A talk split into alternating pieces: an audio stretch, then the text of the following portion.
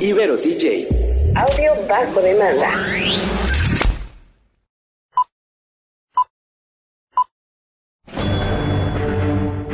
Una charla con amigos sobre los acontecimientos cinematográficos lo puedes encontrar aquí en La Esquina del Cine.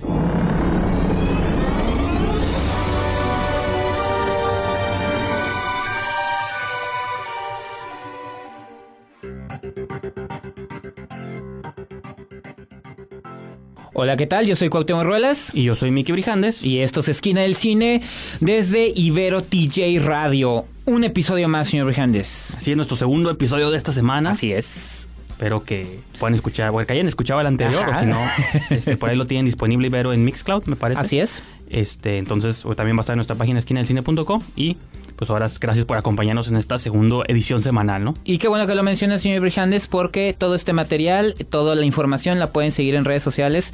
Bueno, principalmente en la página www.iberotj.fm, que es la estación oficial donde nos pueden escuchar. Y también las redes sociales en Ibero TJ Radio, eh, tanto en Facebook como Instagram. Y la cuenta de Twitter es Ibero TJ Oficial. Y a nosotros nos pueden seguir en Esquina del Cine en Facebook y la página, la revista digital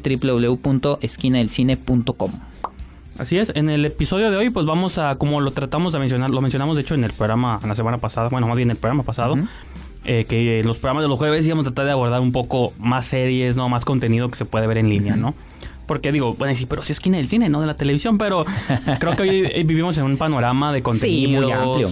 Muy, muy amplio. Las series cada vez tienen una manufactura mucho más parecida a las películas. Cada vez hay más plataformas digitales Claro. donde están subiendo Y que también lanzan películas, lanzan series, Claro. lanzan películas, pero creo que digo, somos esquina del cine porque empezamos así hace 5 o 6 años, pero pues nos adaptamos también con el tiempo a las nuevas... Nos adaptamos para hacer del uso de ustedes, amable público. no sé, ya la evolución del entretenimiento, ¿no? Sí, Entonces claro. por eso cada vez más siempre tratamos de incorporar series. Entonces, digo, pero vamos a empezar con dos películas Ajá. que yo me sacrifiqué y vi por el equipo, que son este Crímenes Oscuros, Dark Crimes, se llama en inglés. Y también eh, Bad Samaritan, o aquí le pusieron Latidos en la Oscuridad. Son dos películas de pseudo género. Ajá. Ahorita voy a explicar por qué. Y en la segunda mitad del programa tú vas a comentar un poquito sobre La Casa de las Flores. Así es, Este el estreno de Las Casas de las Flores Claro. de Manolo Caro. Y eh, también voy a hablar de la sexta temporada de una de mis series favoritas que es Orange is the New Black. Así es, que va en la sexta, quinta, sexta, Sexta temporada, así es. Entonces, pues sí, eso van a ser lo que vamos a abordar en el episodio de hoy. Espero que nos acompañen en esta esquina del cine. Vamos a un pequeño corte y arrancamos.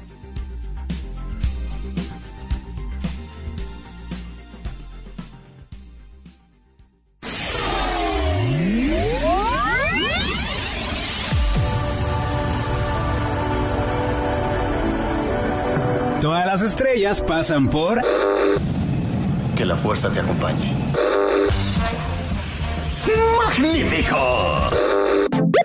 La Esquina del Cine.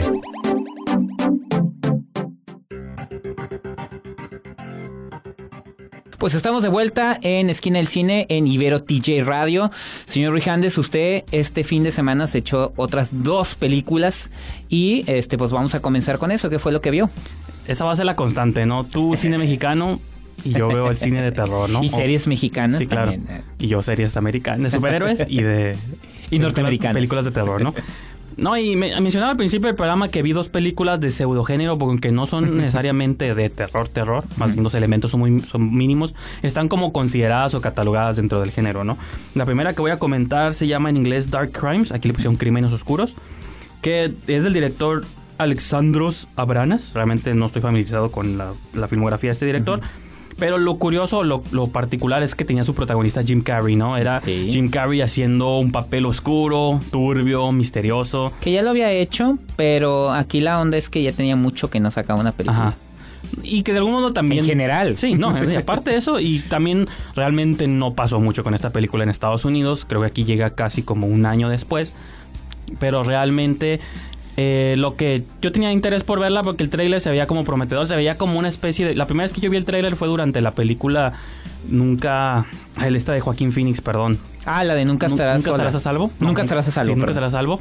Fue la primera vez que vi el trailer de esta película y curiosamente se veía hasta similar el plot, un hombre solitario con un pasado turbio, tiene que resolver un crimen o un misterio.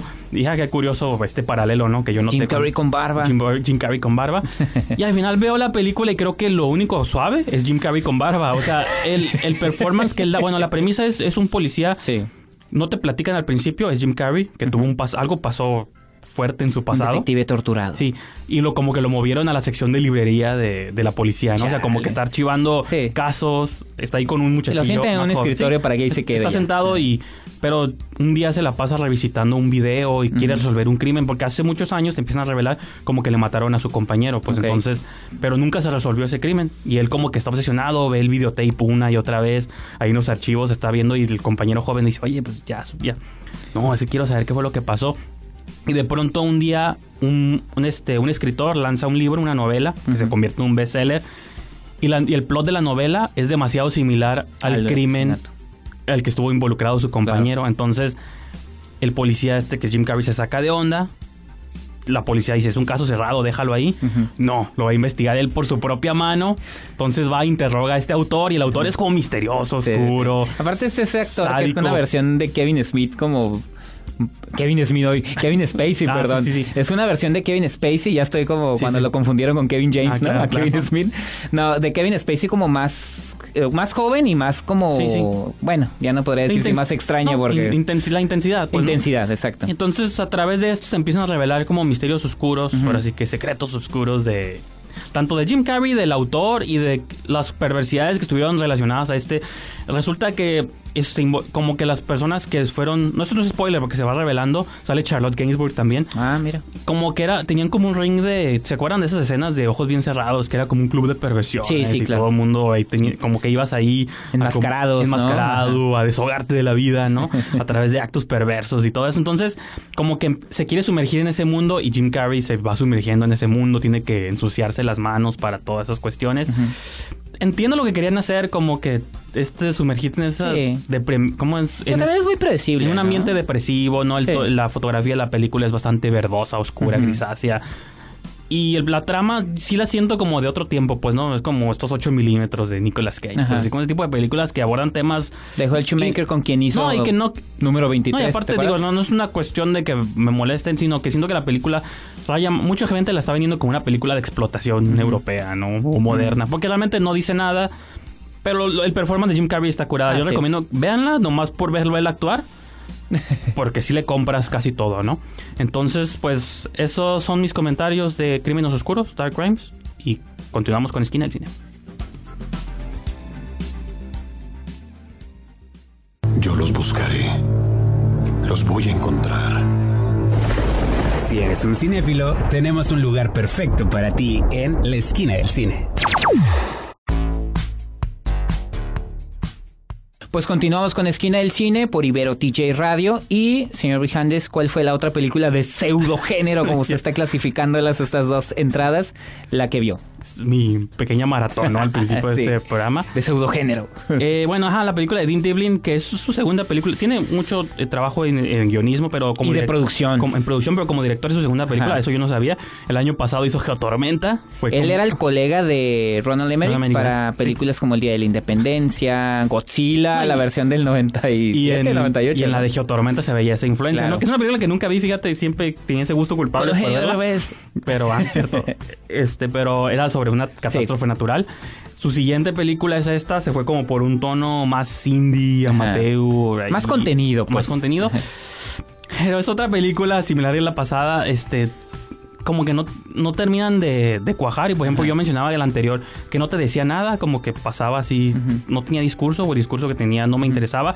Esta creo que al contrario, raya, raya como de un, de un discurso bastante. No quiero decirlo como quizá inclinado a la religión, pero sí como una cuestión muy este. Como que te estaba leccionando, ¿no? La película, aquí le pusieron latidos en la oscuridad, que la hace sonar como una película de terror, pero en, originalmente se llama Mal Samaritano, Bad Samaritan. Que está más, es más atractivo ese título. Sí, y, y aparte, bueno, el- el- la palabra samaritano o el concepto de un Claro. samaritano tiene que ver como, es un, un término bíblico, tiene que ver como con una cuestión de obrar bien con los demás. El buen samaritano es la contraparte, ¿no?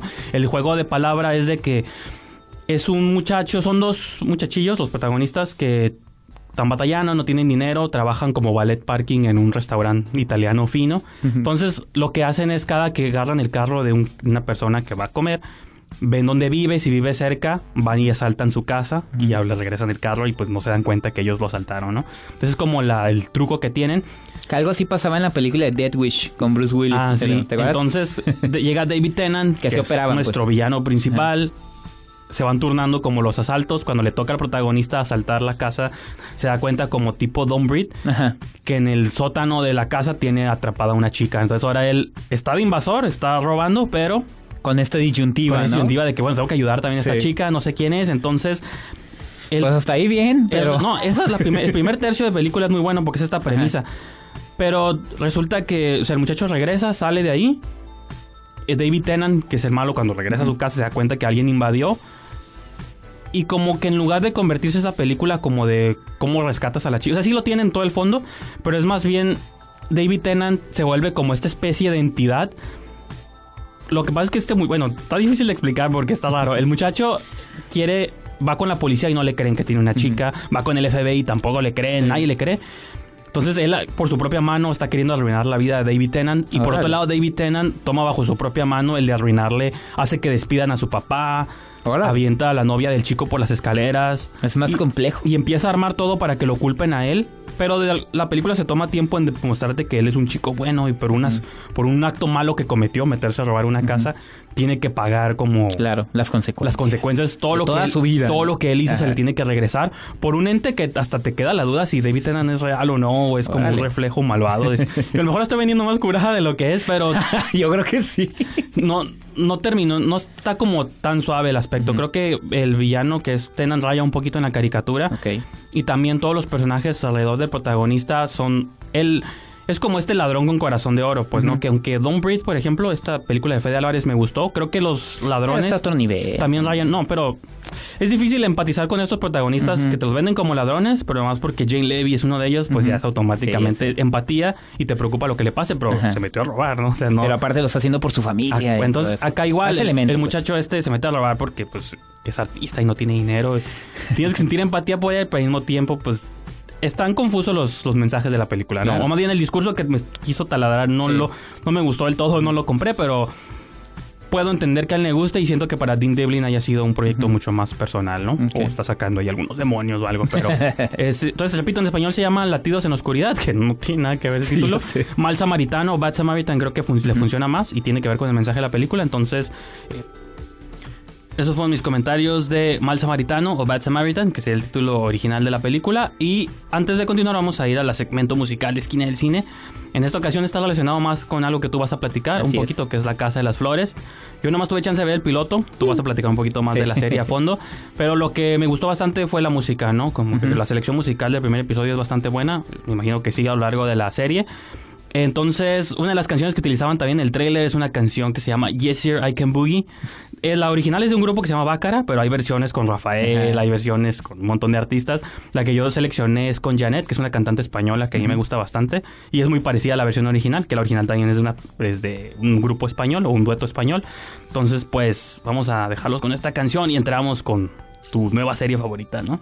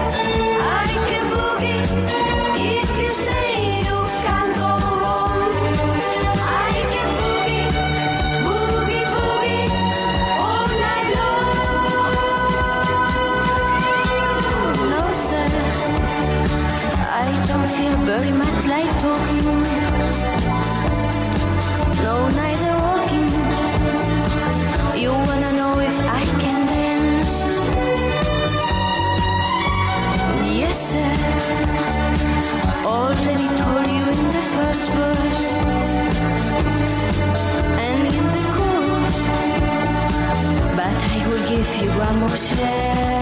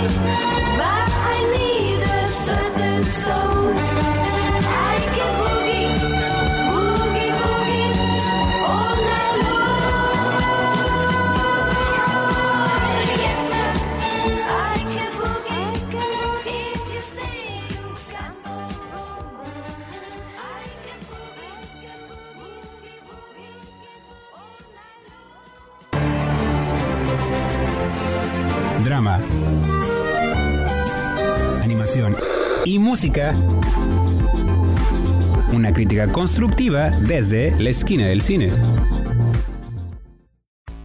Estamos de vuelta aquí en su programa Esquina del Cine. Yo soy Miki Brijandes. Y yo soy Cuauhtémoc Ruelas. Y creo que ya hablé demasiado yo en esta primera mitad. Espero que hayan disfrutado la canción también. Ahora sí, Cuauhtémoc, ¿qué se estrenó este viernes en Netflix? Y dinos qué te pareció. Con bombo y platillo. Este se estrenó una serie mexicana que se estaba anunciando, creo que desde noviembre del año pasado. Era una, era un proyecto del director mexicano Manolo Caro, del que si pueden revisar episodios pasados de Esquina del Cine, me, es- no, eh, me, me considero un fan de sus películas. Desde no sé si cortarme las venas o dejarme las largas, desde Amor de mis amores. Elvira. Elvira te daría mi vida, pero la estoy usando. Títulos largos le gustan a Así este es, joven. la de la vida eh, inmoral, Inmoral. de la pareja ideal. Este, entonces, es un director que tiene una estética. Siempre lo han criticado. ha sido muy criticado. Las películas de Manolo Caro, o las amas o las odias. Todos sus proyectos. Mm. Pero es un director que se ha formado eh, desde el teatro, se ha consolidado en el cine y ahora entra a la televisión. Y esta serie se llama precisamente La Casa de las Flores y es una especie como de tributo, parodia, sátira de la telenovela mexicana. Tan es así que una de sus protagonistas principales es Verónica Castro. Calculen mi edad, yo soy generación rosa salvaje y mala noche no, entonces... Anoche no. Mala noche. No, Es el programa nocturno de entrevistas que tenía. Ay, Sí, que por claro, cierto claro. aparece en la serie Luis Miguel. Ah, obviamente sí. no interpretado por ella, sino por otra actriz. La actriz de Todo Mal. Pero eh, la serie es eso, ¿no? Entonces, una de sus actrices principales es Verónica Castro. Y las otras dos principales son Cecilia Suárez y Aislinn Derbez, que conforman la familia de la Mora, que es una familia que su fortuna, y no, no me ven, pero estoy entrecomillando, Claro. es a base de la- del negocio de las flores.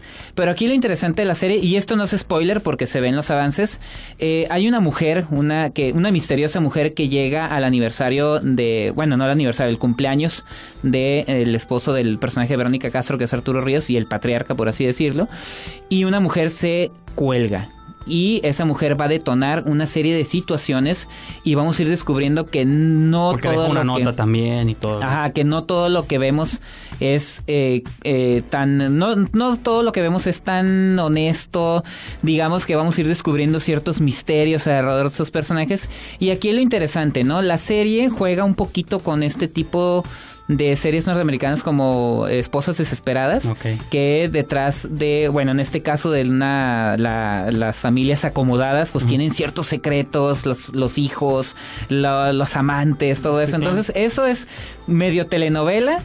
Pero igualmente Manolo Caro está jugando con eso, ¿no? Está jugando con un género que le gusta y lo ha dicho. Entonces, tan es así, pues que le profesa No, que una admiración a Verónica Castro. Es parte de su estilo y se ha visto. A veces es muy Así difícil es. que un director tenga un estilo particular, como dices tú. Lo amas o lo odias, Eh, sí. pero lo amas o lo odias por el estilo que Sí. él se ha forjado por sí mismo, ¿no? Así es. Y la serie tiene una estética visual de alto nivel.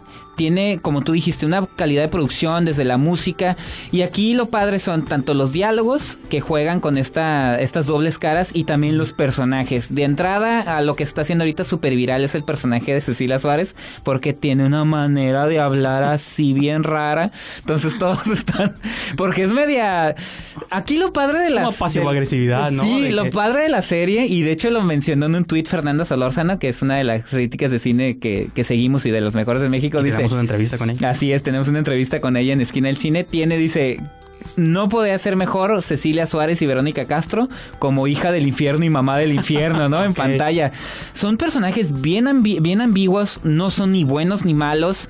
Este, todos actúan de manera egoísta, pero tienen una justificación y creo que es lo que me gusta de la serie, que somos, que, que, que no son malos, pues realmente eh, tienen, tienen su, su, su razón de ser y eso es lo que me gusta. Obviamente, a veces la, la serie es medio rebuscada. A veces no es tan graciosa como ellos creen, como Manolo Claro cree que es, pero en un todo, que son 13 capítulos, de media hora cada uno, que Sí, es lo padre, también te lo terminas rápido.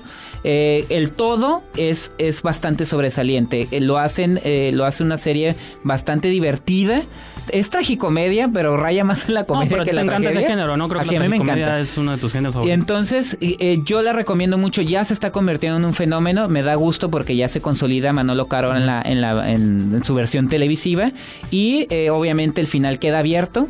Pasan muchas cosas. Esa, esa muerte al inicio detona muchas cosas. Se descubre todo, pero da pie a otras series de situaciones. Entonces, esos son mis comentarios para La Casa de las Flores de Netflix, creada por Manolo Caro. Entonces vamos a una pequeña pausa y llegamos a nuestra fase, casi nuestra fase final del Así programa, es.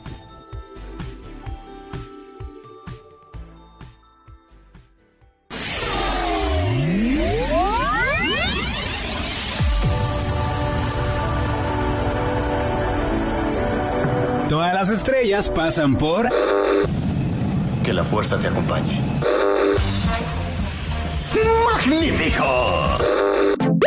La esquina del cine.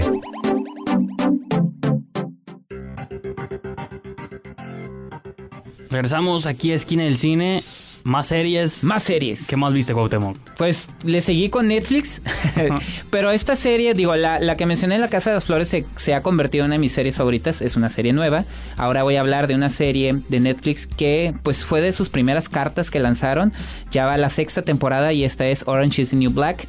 Te lo mencionaba de camino, eh, es una muy buena serie, pero ha mantenido un perfil bajo.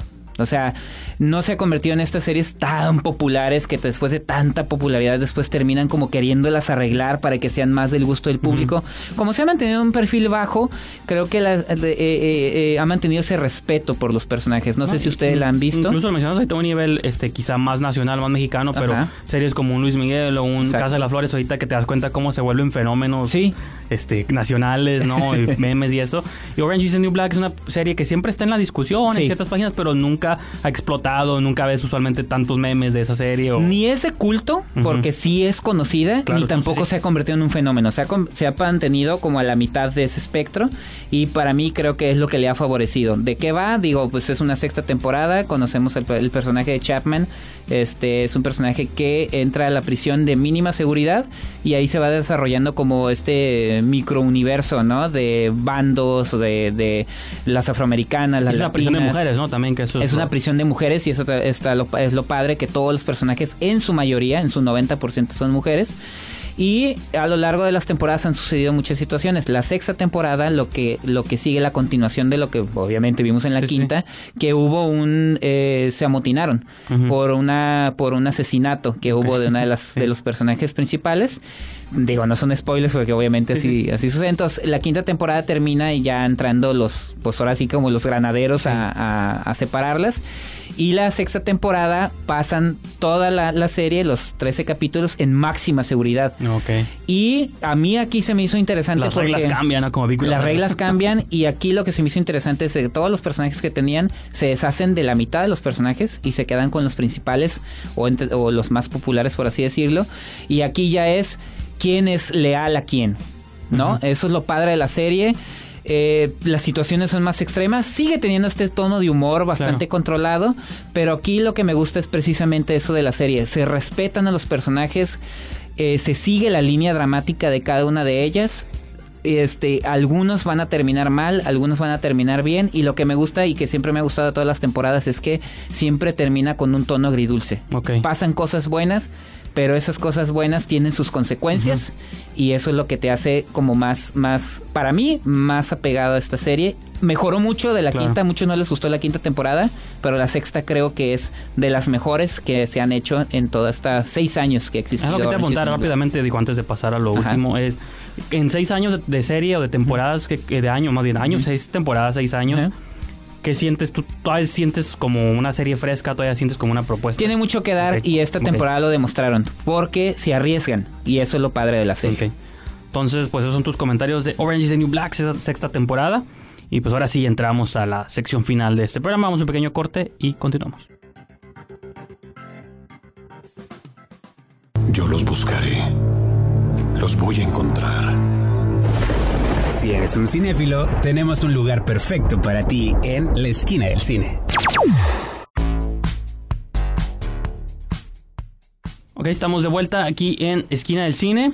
Ya llegamos, llega aquí la peor parte del programa, que es como tenemos que decir adiós. Así es. Como esos programas de tele. Así es. Entonces, pues Cuauhtémoc, no sé cómo te has sentido estas. Tenemos ya dos semanas aquí en Ibero TJ Muy a gusto, la verdad, los invitamos a que no nada más escuchen Esquina del Cine, sino toda la programación de Ibero TJ Radio, en eh, principalmente la estación www.iberotj.fm, donde pueden escuchar est- este programa y el resto de la programación de Ah, no- nosotros estamos martes, jueves, 3 de la tarde. Así es. Pero pueden checar ahí también la barra completa, todos los horarios, Sí. todos los programas que tienen, ¿no? Y aparte hay otro programa de cine con el Ah, sí. estimado Yago. Vuelta de tuerca. Vuelta de tuerca, entonces eh, no nada más es eso, hay más y que nos sigan en redes sociales en Ibero TJ Radio en Facebook e Instagram y la cuenta de Twitter es Ibero TJ Oficial y a nosotros nos pueden seguir en Facebook en Esquina del Cine y seguir la revista digital www.esquinadelcine.com. Sí, los invitamos, digo, a que nos sigan en nuestra revista esquinadelcine.com porque como lo hemos estado mencionando, aquí tratamos de comentar las películas o series entre nosotros, pero hay muchas, bueno, o tú, Nuestro- este, no, nuestra opinión, sí, pero hay la opinión de otras Pero tenemos personas. muchas voces más ahí, muchos este, autores, este, colaboradores, escritores, personas que pues ahí también hablan de series. Tenemos ahí una crítica de Falco que tú hiciste, pero también tenemos de series previas que ha hecho nuestro colaborador Javier Espinosa. Sí, claro. Tenemos ahí bastantes este, Hay comentarios. una de Luis Miguel de Juan Antonio Pantoja. claro. Entonces todo eso está en ese- un, ajá, es un muy buen análisis de Luis Sí. Miguel, este Pantoja. Entonces entra en esquina del cine.com y pues tus redes personales también. En Facebook, pues como Cuauhtémoc Ruelas, en Instagram también y en Twitter es arroba esquina del cine. A mí me pueden seguir en Twitter, en Instagram, Letterboxd, en todo, en MySpace, arroba Brijandes, o en. Diagonal Brijandes. Y pues sí, este, yo creo que con esto aquí la dejamos y nos vamos a escuchar la siguiente semana, dos programas, martes, jueves, 3 de la tarde. Pues muchas más películas, más estrenos, más series, todo lo que les gusta. ¿no? Y recuerden, Ibero TJ Radio. Nos vemos hasta la próxima.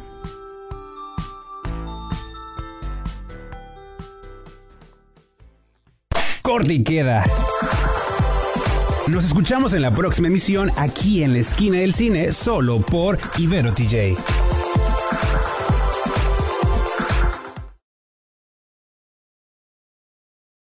Ibero DJ. Audio bajo demanda.